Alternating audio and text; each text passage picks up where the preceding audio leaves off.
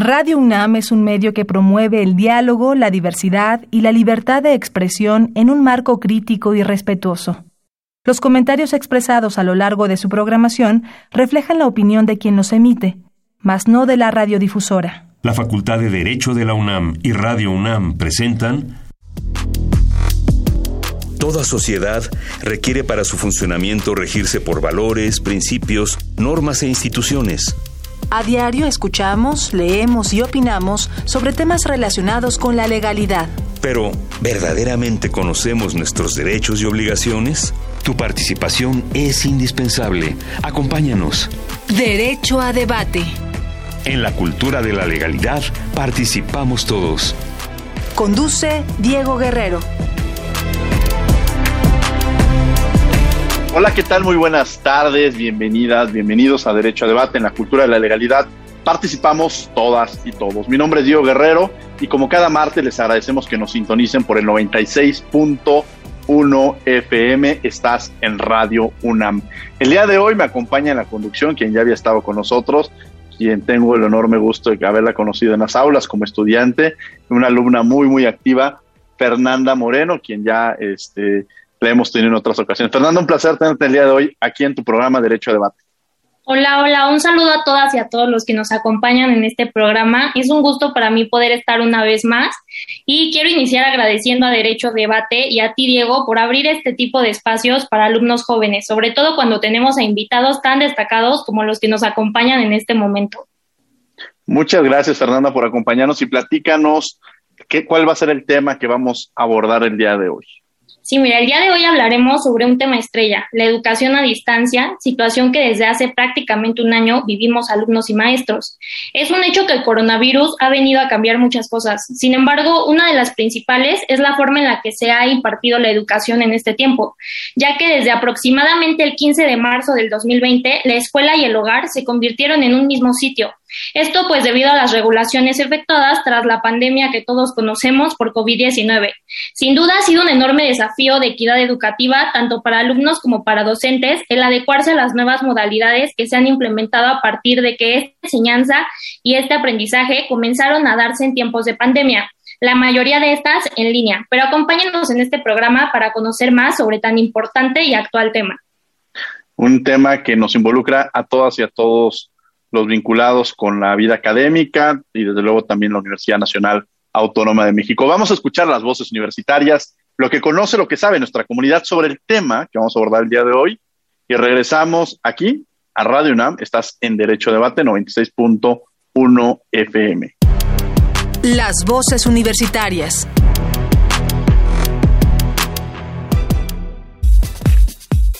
La calidad de la educación bajó se mantuvo o mejoró en esta pandemia?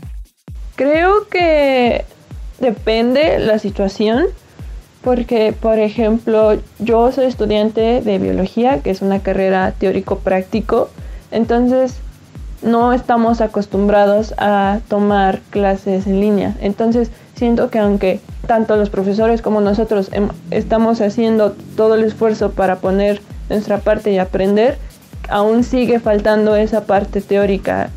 Entonces tal vez en ese sentido bajó un poco la calidad, en ese sentido, pero siento que eh, al menos en mi situación eh, se mantuvo, incluso pudo haber mejorado un poco, ya que eh, no tenía que estar enfocándome en otras cosas como trasladarme de la, de la escuela a mi casa viceversa, que me tomaba mucho tiempo, era muy cansado, entonces creo que en ciertos puntos mejoró, pero en otros este, pues decayó un poco.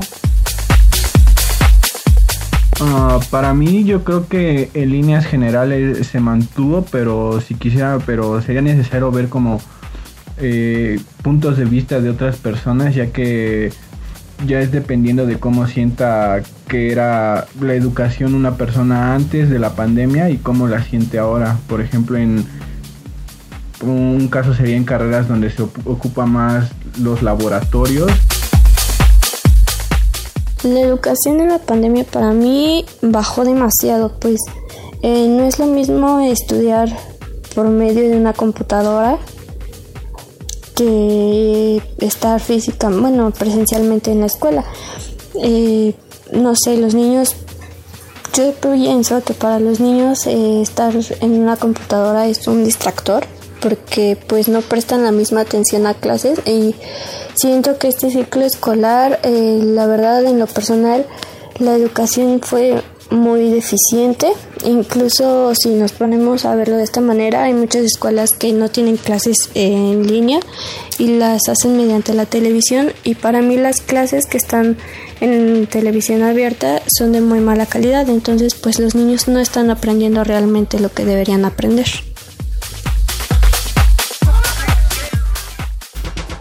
Síguenos en Instagram, Facebook y Twitter como Derecho a Debate. Bien, estas fueron las voces universitarias, lo que sabe nuestra comunidad sobre el tema que vamos a abordar el día de hoy. Y como ya lo mencionaba Fernanda, tenemos dos invitados de lujo. ¿Quiénes son nuestros invitados, Fernanda? Y claro, el día de hoy nos acompañan el doctor Mauricio Reina Lara, director de becas y enlace con la comunidad en la Dirección General de Orientación y Atención Educativa en la UNAM, y el maestro Víctor Hugo Castañeda Salazar, secretario técnico de la Secretaría de Desarrollo Institucional de la Red de Educación Continua de la UNAM. Querido Mauricio, ¿cómo estás? Qué gusto verlo, un destacado universitario, amigo, quien siempre ha estado muy pendiente, muy involucrado con la universidad, este, muy activo desde estudiante, desde luego ya también en, la actividad profesional. Doctor Mauricio Reina, un placer tener el día de hoy aquí en Derecho a Debate. Muchas gracias por la invitación. Al contrario, querido Víctor Castañeda, quien también es un destacado universitario muy activo y con quien estamos colaborando directamente desde la red de educación continua, ya en la cachucha de, educación continua, pero bueno, en este lado ya de, en la parte de la conducción. Un placer tenerte el día de hoy aquí, querido Víctor Castañeda. ¿Cómo estás, Diego? Pues es un gusto eh, estar en Derecho a Debate. Un gusto tenerlos a los dos y iniciaríamos quizá esta entrevista. ¿Cuál, cuál ha sido, a ver, hubo un cambio de pronto radical, llegó con esta, este, esta pandemia, quizá la universidad, el mundo entero, pues fue algo que nos, nos tomó por sorpresa.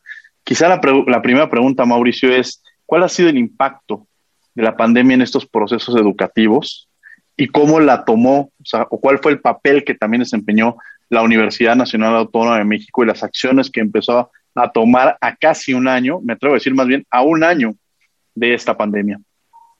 Pues eh, como bien lo dices, Diego, fue un impacto, un impacto social, un impacto a nuestra universidad. Eh, los cambios, había propuestas, ya teníamos en el área pedagógica de las competencias, en la parte de las TICs, el desarrollo de los programas educativos en los cuales las herramientas que utilizábamos en la enseñanza, tú, Diego, Víctor, que son parte de, la planta docente, y que, bueno, también Fernanda, que, que recientemente es egresada y que obviamente también ha recibido las cátedras de la facultad y de las cátedras de todas las facultades y escuelas de la universidad, eh, donde se venían eh, dando didácticas, que, en donde la educación a distancia pues era parte ¿no? de esta enseñanza, pero donde nos impacta totalmente es que en el mes de marzo nos dicen que todo esto va a ser a distancia y en donde empezamos a utilizar las plataformas no a un 30% en un 40%, sino al 100%, ¿no? En donde empezamos a tener una conectividad, donde empezamos a ocupar los recursos al 100%, eh, los universitarios, más allá también, la, si hablamos de la educación básica, pues imaginemos que niños que empiezan a tomar clases seis horas a distancia, pues eh, si a nosotros como adultos es difícil tanta, tanta conectividad que podamos tener, pues con mayor razón en la parte de enseñanza de la educación básica, ¿no? Entonces, todos estamos inmersos desde que se declara esta pandemia, el significado de pandemia, la distancia por la propagación de un virus que obviamente nos causa problema en el ámbito mundial, ¿no? Entonces, el empezar a trabajar a distancia, empezar a utilizar las plataformas, empezar a utilizar las TICs en todo su contexto, las redes sociales, los medios de comunicación, todo, pues empieza a ver los resultados que ya se tenían planificados, pero no probados al 100%. Y empezamos a ver el margen de error en muchos aspectos, en conectividad, en de si llega a Oaxaca, en la conectividad. Presumíamos que toda la República teníamos una señal y que eh, si acaso podría ser fallas en algunas zonas, pero no en tantas zonas tan eh, complicadas dentro de las grandes urbes como la Ciudad de México, en donde vimos que colapsados totalmente esta parte de conectividad. Pero lo que quiero decir que la universidad tuvo inmediatamente una respuesta. La Administración Central eh, inmediatamente hizo un gran equipo en donde intervienen varias áreas y empiezan a buscar tener respuesta para ayudar a los universitarios en este gran desarrollo de la educación a distancia. Buscar la forma de ayudarlo. Mm, eh, yo les puedo hablar de, las, de, la, de lo que identifico en el área de operatividad, como son las becas, pero no solamente las becas, digo, les hablaré de lo que sé. Y un, un tema muy importante fue precisamente del área institucional, eh, eh, del cual em, empiezan a desarrollar un, un, tema de conectividad a través de, unos modems y a través de unas tablets, ¿no? Donde puedan, se pueda entregar al estudiante herramientas de las cuales obviamente a lo mejor no pueden tener esta conectividad, ¿no? Y donde eh, eh empecemos que empieza a ser muy complicado empezar a, dar clase a distancia.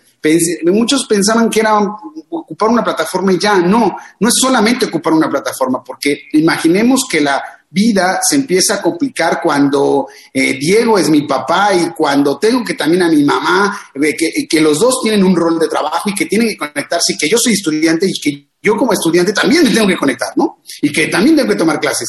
Y que cuando empezamos a detectar de, oye, a ver, ¿cuántos megas llegan este, de conectividad? ¿Cuánto tenemos?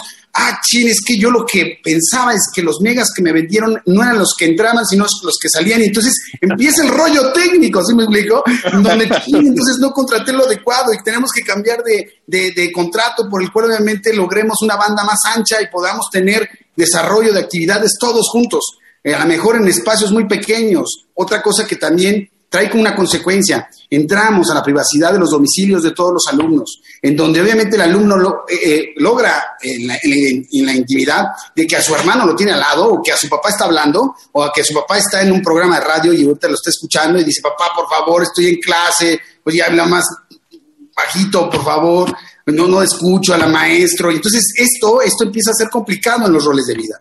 Y entonces hay un cambio totalmente, hay un cambio que nos ha cambiado, vaya la redundancia, en no solamente nuestra forma de estudiar, nuestra forma de vivir.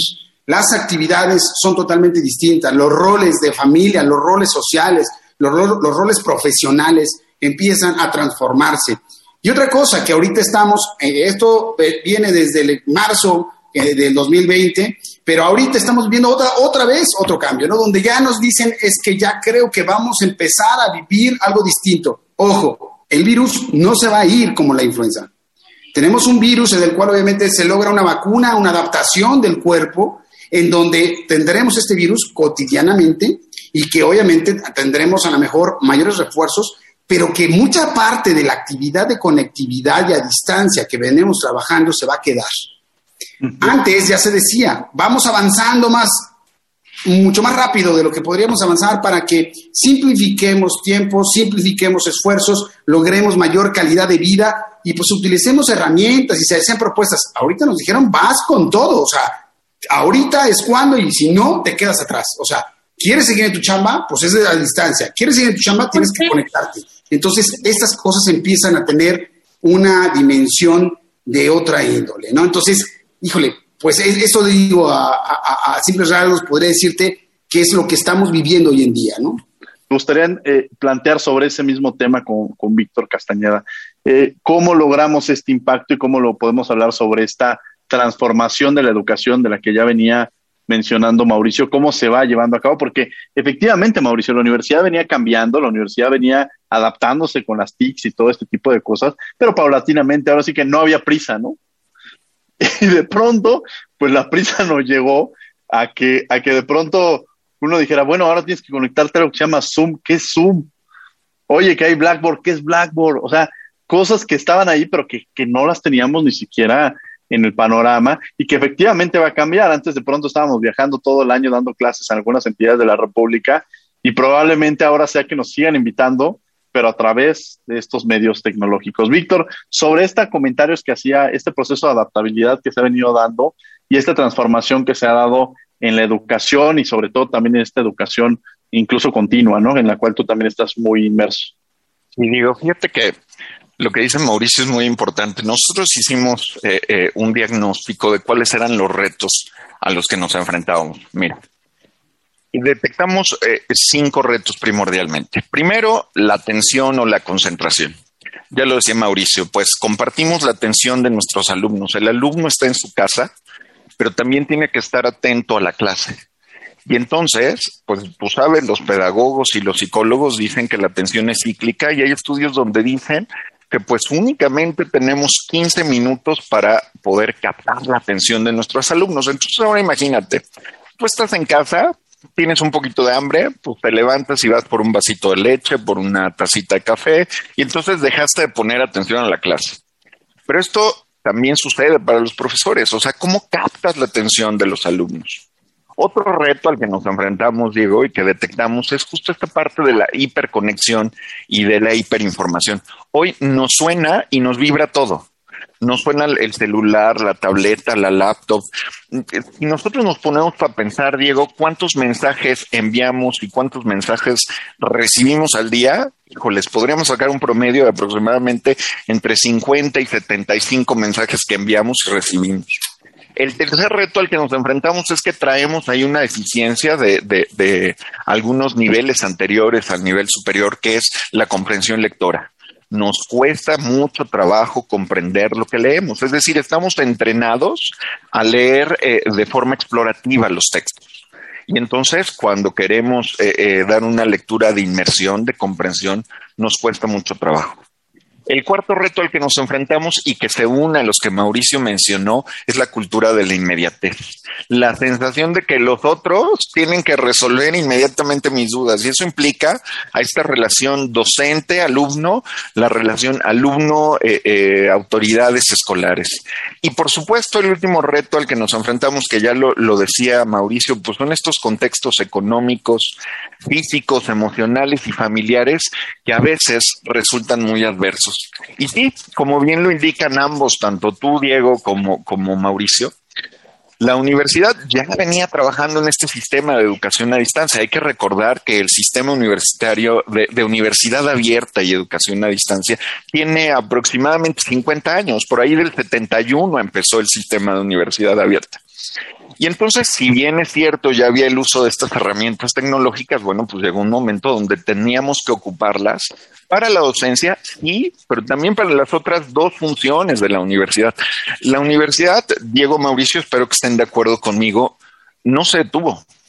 Siguió desarrollando investigación, siguió desarrollando difusión de la cultura, siguió desarrollando docencia, a partir de que, de una serie de, de, conexiones entre el cuerpo docente, entre la administración central, entre los directores de escuelas y facultades, entre sus áreas tecnológicas, entre el impulso y el ímpetu eh, de los académicos a decir, quiero aprender, quiero enseñarles a mis alumnos, no voy a dejar que este, este semestre me venza, sino yo vencer al semestre, y empezaron a aprender un montón de estrategias. Entonces, pues efectivamente, Diego, nos enfrentamos a una situación de retos.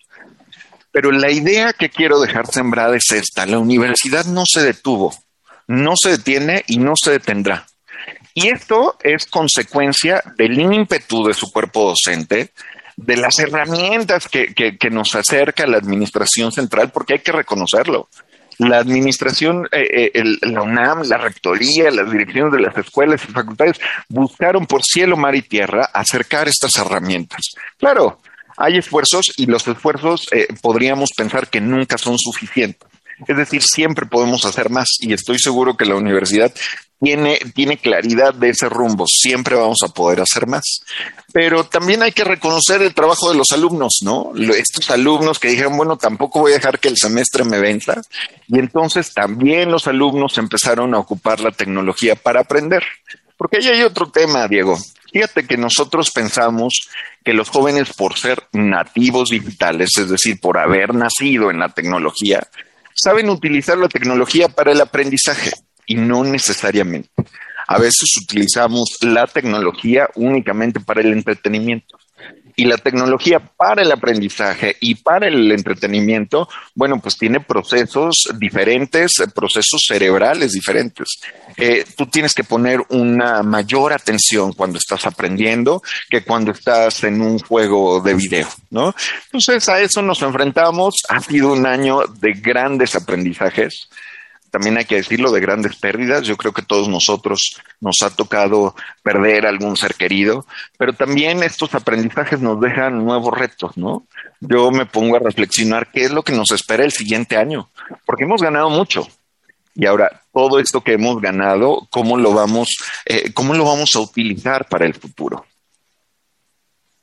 Fernanda Moreno, que nos acompaña el día de hoy en la conducción. Fernanda y muchas gracias por estas aportaciones. Justamente me surgieron varias dudas de lo que ustedes están comentando y bueno, comienzo con el doctor Mauricio porque usted justamente contestó a una de mis preguntas sin habérsela hecho y era realmente si la universidad eh, estaba lista para este cambio. Nos, ya nos dijo que, ok, estaban listos, pero en realidad no, nada de lo que se ha llevado a cabo estaba aprobado. Así que mi pregunta, eh, realmente yo creo que aquí ambos me pueden dar una opinión muy, muy buena, es si ustedes consideran que a lo largo de este año, porque ya básicamente cumplimos un año en unos días, de estar tomando las clases en línea, tanto los docentes como los alumnos se han adaptado.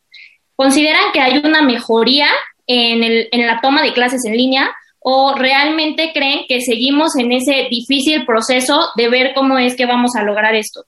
Sí, yo creo que sin duda hemos avanzado. O sea, ya hay un avance, tanto generaciones que les ha sido muy complicado poder adaptarse a las tecnologías o que lo hacían a través del apoyo de alguien, pues tuvieron que tomar su iniciativa y hacerlo solos o hacerlo eh, instruyendo a distancia con alguien, ¿no? Y diciendo, oye, ¿sabes qué? Y ahora métete aquí, y ahora saca, y eh, sabemos que dentro de nuestra universidad hay unos docentes que eh, su generación no le correspondió toda esta parte tecnológica y fue, es un proceso para ellos difícil. O sea, como cada generación vivimos cosas distintas, ¿no?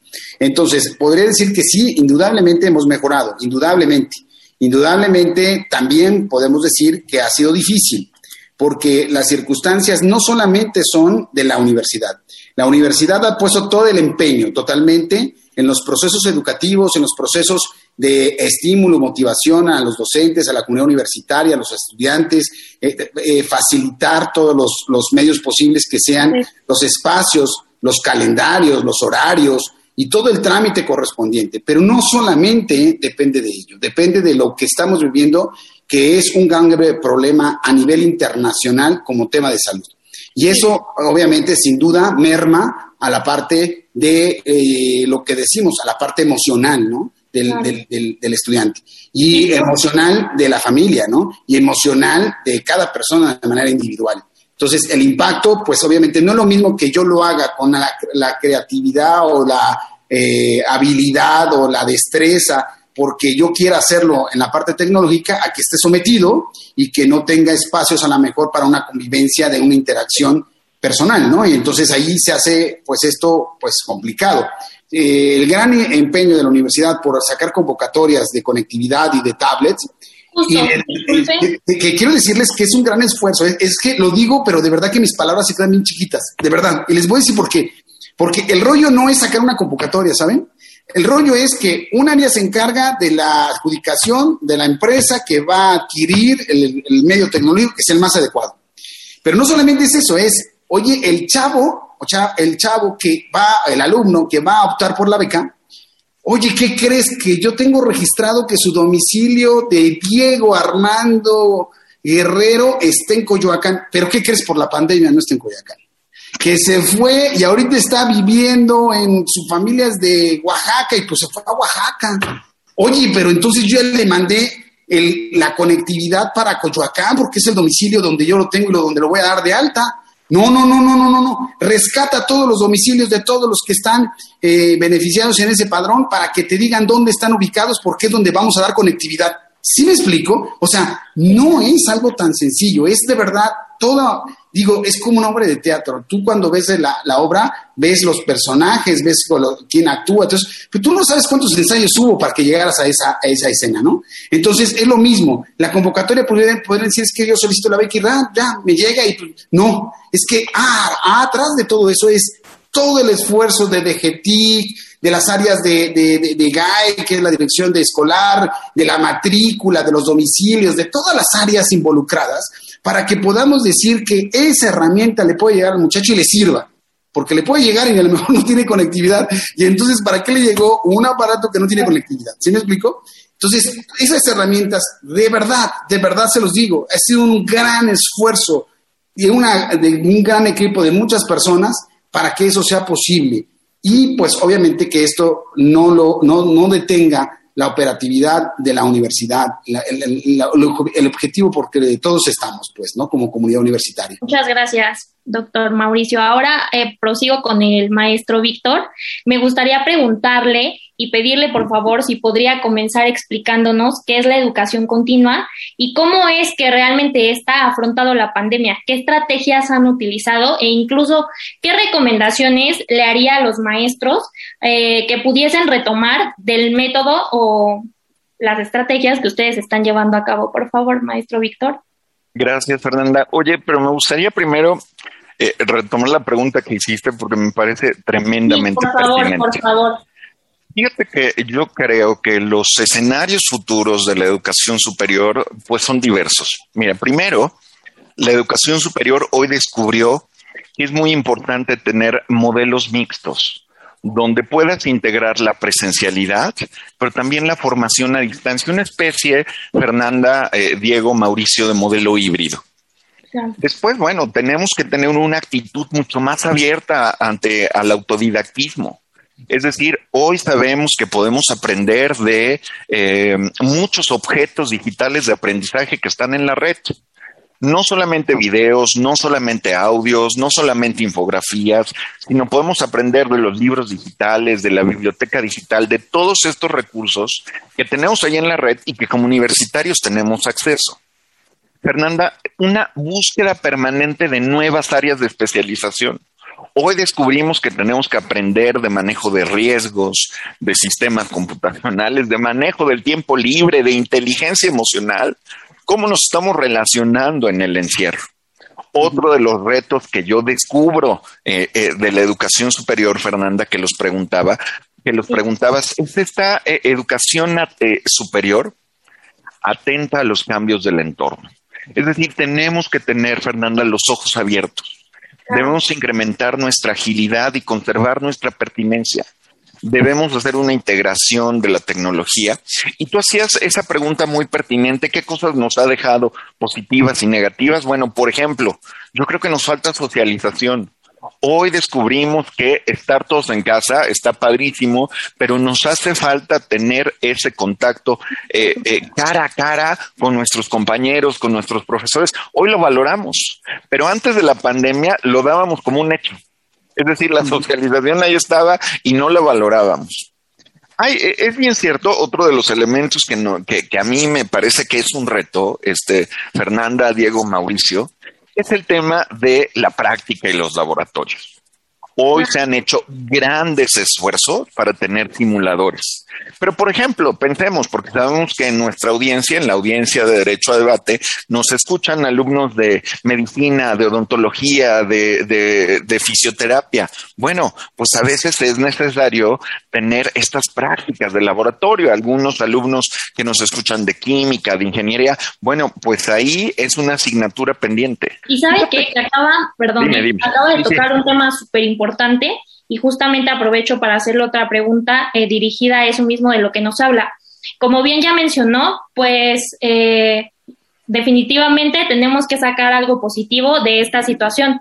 Eh, por lo que le pregunto, ¿cuál o cuáles de las herramientas digitales que hemos adquirido a partir de las clases durante la pandemia considera pertinentes que deberían continuar al momento de que regresemos a la escuela de forma presencial? Porque bueno, sería pienso yo un desperdicio que todo este tiempo y todo este aprendizaje en línea no nos sirva de nada cuando termine la pandemia y volvamos a clases presenciales. Entonces, por favor, maestro Víctor, ¿qué considera usted que deberíamos continuar? Mira, eh, la primera herramienta o la, la, la primera cualidad que hemos aprendido en este tiempo ha sido la búsqueda de información. Hoy nos hemos convertido en usuarios más o menos expertos en buscar información y en discriminar esa información como válida o no válida. Es decir, ya sabemos identificar cuáles son las fuentes válidas para un trabajo de investigación. Y eso nos va a ayudar en cualquier carrera en la que estemos. La segunda herramienta que me parece muy útil y que hemos descubierto ha sido las herramientas colaborativas. Es decir, yo puedo desarrollar un documento en Word, una presentación en algún programa en PowerPoint, por ejemplo, y hacerlo colaborativo, donde mis compañeros de equipo pueden eh, eh, construir, deconstruir lo que yo estoy poniendo ahí y entonces aumentar la riqueza. Otra de las herramientas, pues, es la videoconferencia. La videoconferencia nos acerca a latitudes que antes no podríamos acercarnos. Ya lo decía Diego al principio. Bueno, antes nos invitaban a estados de la República presencialmente.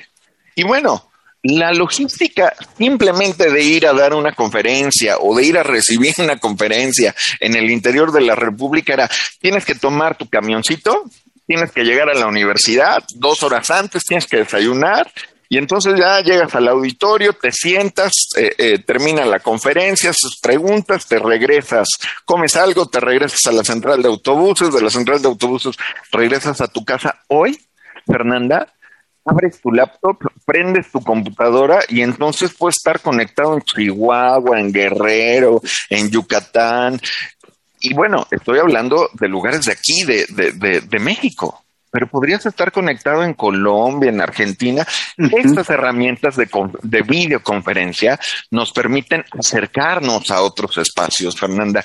Y de ahí lo ligo con la, la, pregunta que me hiciste antes, ¿eh? porque si no vas a decir que no te contesto. la educación continua, Fernanda. A ver, yo te voy a hacer a ti una pregunta. ¿Cuánto dura la vida laboral de un profesional, Fernanda? Aproximadamente. Bueno, depende mucho de su edad, pero yo consideraría que unos 40 años, pensando que inicia a trabajar a los 20 y termina a los 60. Ándale, yo, yo pensé un poquito más eh, grande, yo dije que empieza a trabajar a los 25. Ok. Le añades unos 40 años, a los 65 va dejando de trabajar. Cuando tú sales de la licenciatura a los 25 años, tienes todavía 40 años, Fernanda, para desarrollarte laboralmente y resulta que necesitas mantenerte actualizada, tienes que tener tus conocimientos renovados, tienes que aprender a utilizar nuevas tecnologías, porque si no, pierdes vigencia. Fíjate que hay un concepto, Fernanda, que se llama obsolescencia del conocimiento. Es decir, el conocimiento que tenemos el día de hoy puede perder vigencia al paso del tiempo, ¿no? Eh, voy a poner un ejemplo. Los odontólogos antes utilizaban ciertos materiales para colocar una amalgama. Hoy perdieron vigencia sus materiales y tienen que aprender a ocupar nuevas resinas, nuevos materiales. Y ahí, Fernanda, es donde la educación continua juega un papel muy importante en la actualización permanente de los profesionales, de los egresados de la UNAM y de todas las personas que han cursado una licenciatura y que tienen que mantenerse actualizados. Y por la educación continua en esta pandemia eh, ha buscado muchas estrategias para acercarse a nuevos públicos, eh, públicos que están necesitados de esta actualización, de esta capacitación. ¿Cuántos de nosotros sabíamos ocupar eh, plataformas de videoconferencia antes de esta pandemia? Pues yo creo que podríamos hablar que un 10%, 15% de la población. ¿Cuántos sabemos ocupar hoy una plataforma de videoconferencia? Pues seguramente ya andamos como por el 60, 65%. Es decir, para llegar a ese porcentaje tuvimos que tener procesos de actualización, información. Y ahí, Fernanda, es donde juega un papel importantísimo la educación continua, en la actualización profesional y en mantenernos al día en el uso de tecnologías y, por supuesto, de otras temáticas. Mauricio, gracias. Mauricio, a ver, me gustaría, tú te has especializado en dos vías. precisamente en derecho sanitario, has estado trabajando mucho en tema del derecho sanitario y en el tema de la educación. O sea, ahorita estás en tu, en tu mero mole, como se podría decir, ¿no? O sea, son dos temas en los cuales has estado involucrado y trabajado. Quizá esta sería una, ante la crisis que vivimos, me gustaría también pues encontrar esas partes propositivas que pudiéramos encontrar. O sea, no este sabor que uno prende la televisión y ve los números y dice, híjole, cada vez hay más muertos, cada vez hay más enfermos, y, y, y quizá esta voz de esperanza que también tiene que dar la universidad. ¿Cuáles serían estas, estas cosas propositivas que pudiéramos rescatar de la pandemia? Por un lado, y después me gustaría también tratar, y, también esta, esta pregunta sería para Víctor, sobre cuál es el, el modelo o cuál es el, papel que va a desempeñar estos nuevos profesionistas. Es decir, los profesionistas que se están, que no, no han conocido, ya hay una generación que entró a la universidad que no ha conocido sus instalaciones, que no conoce su universidad en, físicamente, ¿no? Que la universidad se ha dirigido a sus hogares. Entonces, ¿cuál sería de alguna manera si va a cambiar el perfil? Porque algo, algo muy interesante nos decía Víctor, estas nuevas herramientas, y uno como profesor es verdad, yo de, pronto antes me ponía a buscar libros de derecho comparado y debo confesar que en estos días lo que he buscado más bien ha sido temas de inteligencia emocional, este, programación neurolingüística, cosas que me ayudan a mí emocionalmente, porque pareciera que antes no le damos tanta prioridad y creo que ahorita necesitamos mucho la parte emocional. También lo decías, Mauricio, en la parte de, sociabilizar. Mi hijo de tres años, eh, la verdad es que eh, pues está en sus clases, pero a mí mi gran preocupación, como seguramente la de muchos padres, es cómo va a lograr en este proceso la sociabilización. O sea, sus compañeritos están del otro lado de, la, pantalla y quizá ya no se está peleando por un juguete. Entonces esta capacidad de compartir, esta capacidad de, negociar, pues se empieza a perder incluso para estas, para estas generaciones. Creo que son muchos los temas que, que pongo sobre la mesa, pero que también los manejo como desde una preocupación social que seguramente tenemos muchas y muchos, ¿no? Claro, sin duda, Diego. Fíjate que eh, algo que creo que queda prueba es que la universidad no es el inmueble, ¿no? La universidad está en el calor de estar ustedes tres a cuatro, los que estamos cuatro o cinco con el productor, estamos hablando de un tema tan importante de la universidad y no importando en dónde esté cada uno. ¿Sí me explico? Lo importante es el tema. El, el hilo conductor es el tema. Eso es la universidad. La universidad es su comunidad. La universidad es el esfuerzo y el proceso que se hace de enseñanza y que se logren esos objetivos. Entonces, yo creo que por eso el, gran lema que ha estado manejando la universidad es la universidad no se detiene, ¿no? O sea, la universidad sigue en nosotros mismos, está en nosotros que podamos poner empeño para que pues esas estrategias puedan implementarse y ese proceso pueda tener una realidad en nuestra formación. Eh, bien está el tema de, la parte de salud con la parte pedagógica, pues porque por más empeño que yo pueda tener con todo lo que tenemos en la pandemia, pues hay una merma en la parte eh, emocional, efectivamente, de todos nosotros y que obviamente al que diga, es que yo no hay problema, yo estoy feliz y que, no, no, hay una implicación porque tenías una forma de vida distinta y el cambio te trae algo, ¿no? Y entonces sí hay algo que nos mueve dentro de al estar a distancia, al estar ya no relacionándonos físicamente, al estar ya no en un contacto. Pero una cosa importante es que, eh, vamos, hemos puesto en esta situación que el gran empeño que todos hemos logrado desde los objetivos que cada quien nos toca hacer, pues hemos construido que se pueda continuar.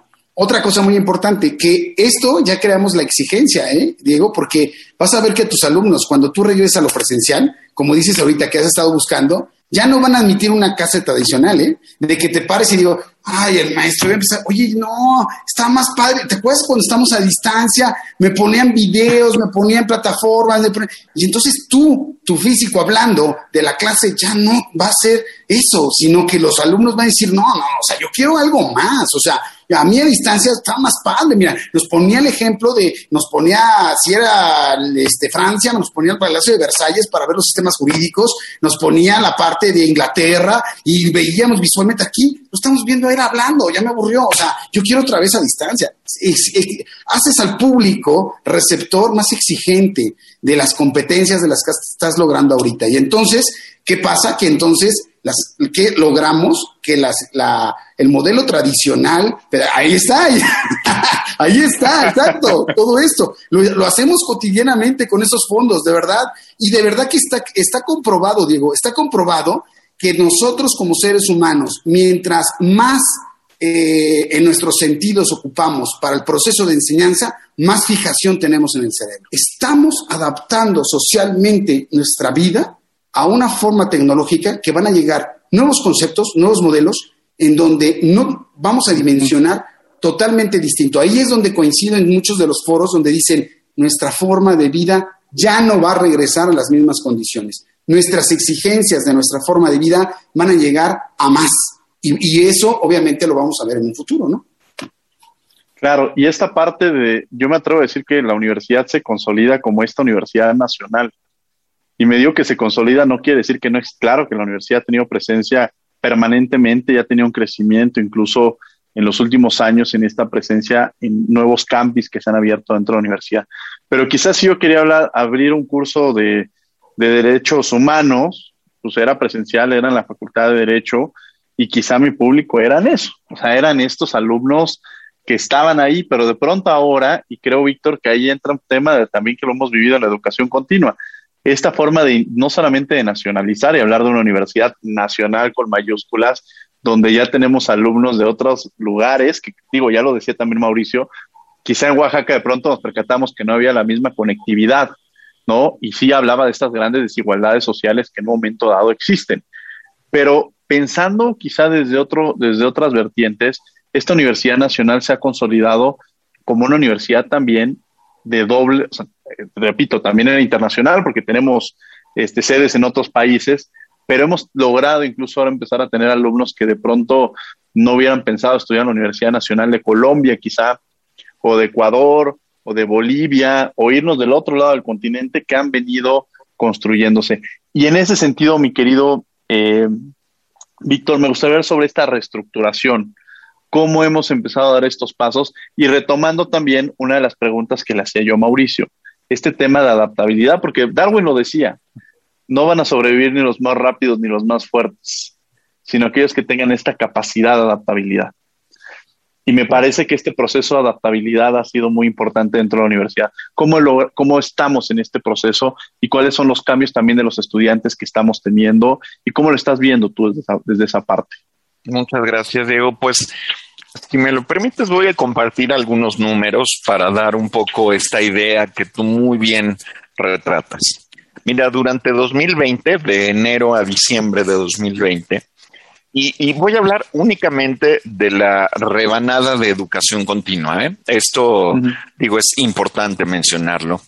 En, en, esos 12 meses, Diego, nosotros tuvimos 8.331 actividades de educación continua de las cuales 41% fueron cursos, 13% fueron talleres, 11% fueron diplomados, mientras que el otro 34% estuvo en otros segmentos de actividades, ya sabes, conferencias, videoconferencias, seminarios, mesas redondas, jornadas, coloquios, etcétera.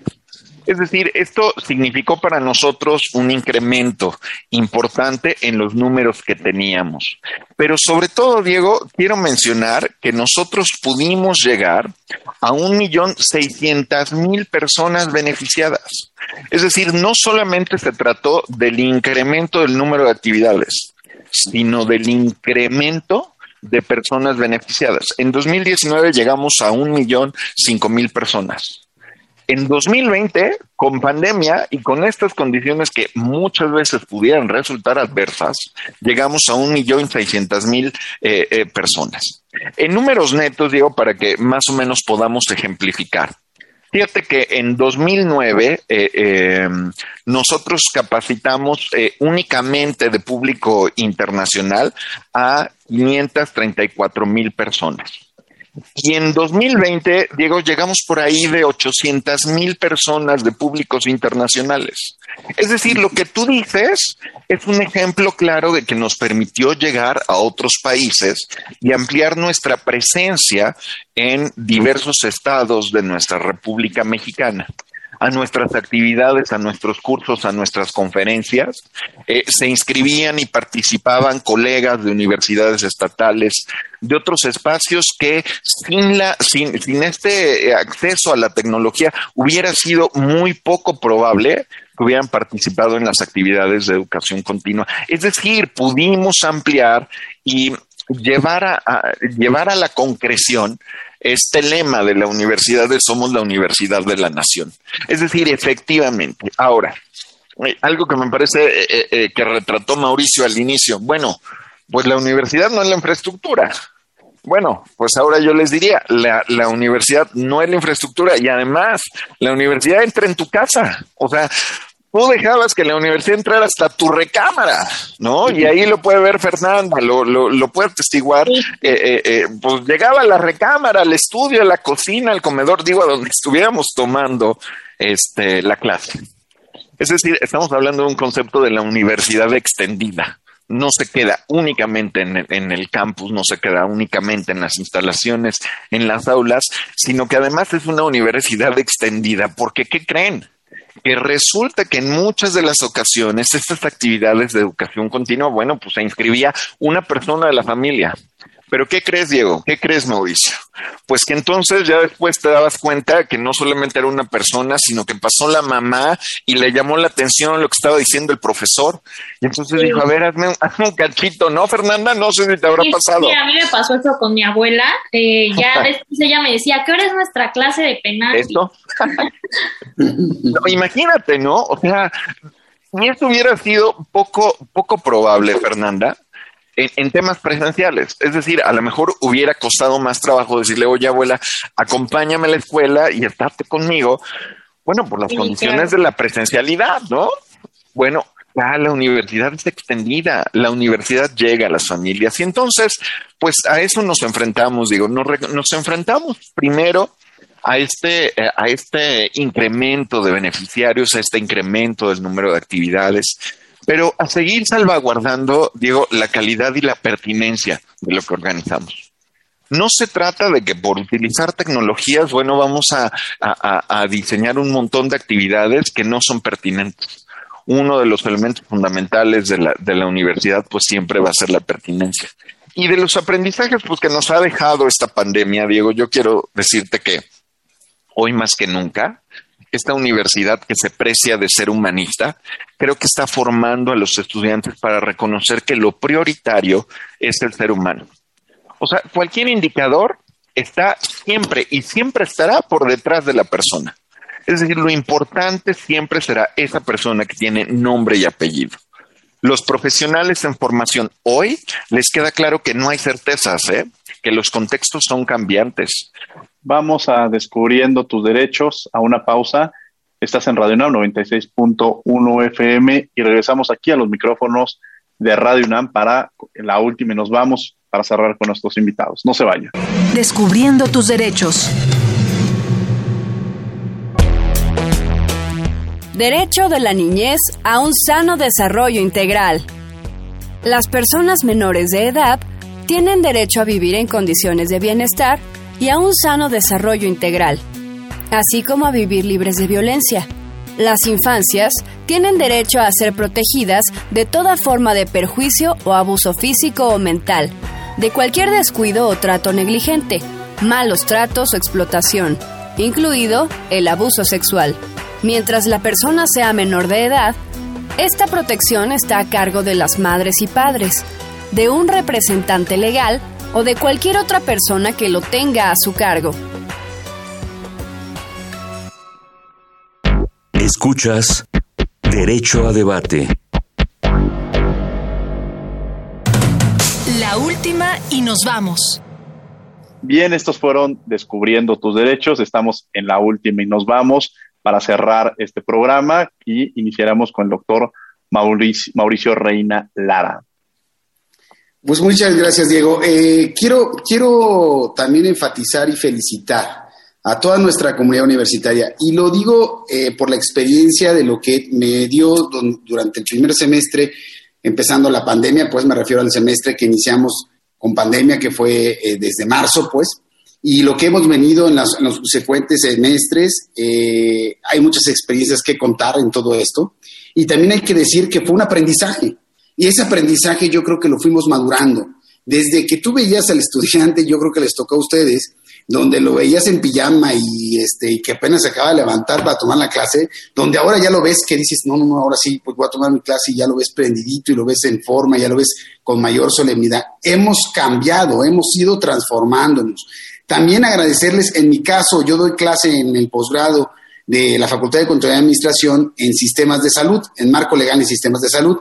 Y me tocó darle a, médicos enfermos de COVID y tomando clase. De verdad que es algo hermoso. Nunca pensé vivirlo porque pues yo estoy muy agradecido que aún con su condición de estar en un hospital, ellos ponían la cámara y si yo quiero escuchar la clase, yo quiero ver qué es lo que es el marco legal en sistemas de salud, ahorita que estamos en la pandemia, que es una pandemia, las regulaciones jurídicas, y estaban todos en cámara, o sea, no, no, no le ponían cerrar cámara, estaban en cámara y yo los veía y oye, si quieres, cierra tu cámara, ¿eh? porque se veía que estaban ahí con el, en la cámara. No, no, no, pues no tengo que, nada que hacer, pues puedo escuchar la clase, no pasa nada. Y entonces escuchaban la clase. De verdad, esos son los grandes esfuerzos que hacen diferente nuestra universidad. Eso es, eso es realmente a todos los alumnos. Aquel alumno que a lo mejor no llegaba su señal en su casa y se iba a la casa de su tía, o aquellos que estaban en algún lugar de provincia y se movían a la calle para agarrar conectividad. Eso está pasando hoy en día. Entonces, qué padre que te muevas, que tengas un impulso por lograr tus objetivos. Es algo muy hermoso y eso hay que reconocerlo de nuestra comunidad universitaria. El docente que era difícil dar clase porque no sabía conectarse, porque no conocía una plataforma, porque nunca podía ver eh, con la tecnología, ahora ya lo aprendió, ya lo sabe, ya se puede mover, ya puede navegar, ya puede estar. Y dices, qué padre, logró, logró salir de esa parte y está ya ahora adaptado a toda una parte tecnológica, ya sabe utilizar la plataforma, ya sabe cómo, cómo utilizar herramientas que puedan fortalecer su proceso de enseñanza.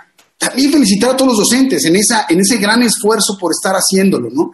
El gran esfuerzo a los administrativos por estar haciendo trámites administrativos, de todos los que se matriculan y el cambio de situación, el si estás inscrito o no estás inscrito, oye, perdóname tu ficha, es que no me tus papeles, o sea, la titulación, la demora de las titulaciones en nuestra universidad y que obviamente se hizo mucho por la universidad, decir, ¿saben qué? Den una pausa, por favor, este, no le suspendan su beca, por favor, den facilidades en el trámite, por favor, no lo censuren porque no se ha titulado el estudiante. Todos esos son grandes esfuerzos desde el área administrativa también. Entonces, muchas felicidades a toda esa gente que también lo está haciendo, a todas las áreas administrativas, los trabajadores, ¿qué crees que pasó con los trabajadores de la UNAM? Se metieron a cursos, se están capacitando hoy en día no porque dices, oye, pues es administrativo y barría y, sí, pero ¿qué crees? Que se metió un curso de capacitación, les pusieron cursos de capacitación y ahora están tomando cursos. Qué bueno, porque están fortaleciendo su formación humana. Todo esto es positivo por nuestra universidad. Eso lo aplaudo, lo felicito. Muchas gracias por ser parte de esta universidad. Muchas gracias, Diego, por este espacio.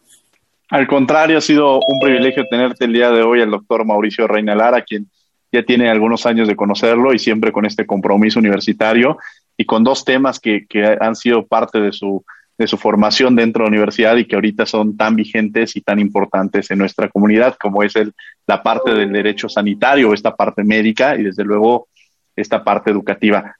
Víctor Castañeda. Muchas gracias, Diego. Pues después de este comentario tan animoso de Mauricio, poco me queda decir. O sea, me sumo a lo que él dice, ¿no? Mi mayor reconocimiento a los alumnos, a los profesores, por supuesto, a todo el personal administrativo y decirles, Diego, pues que no estamos solos en esta travesía.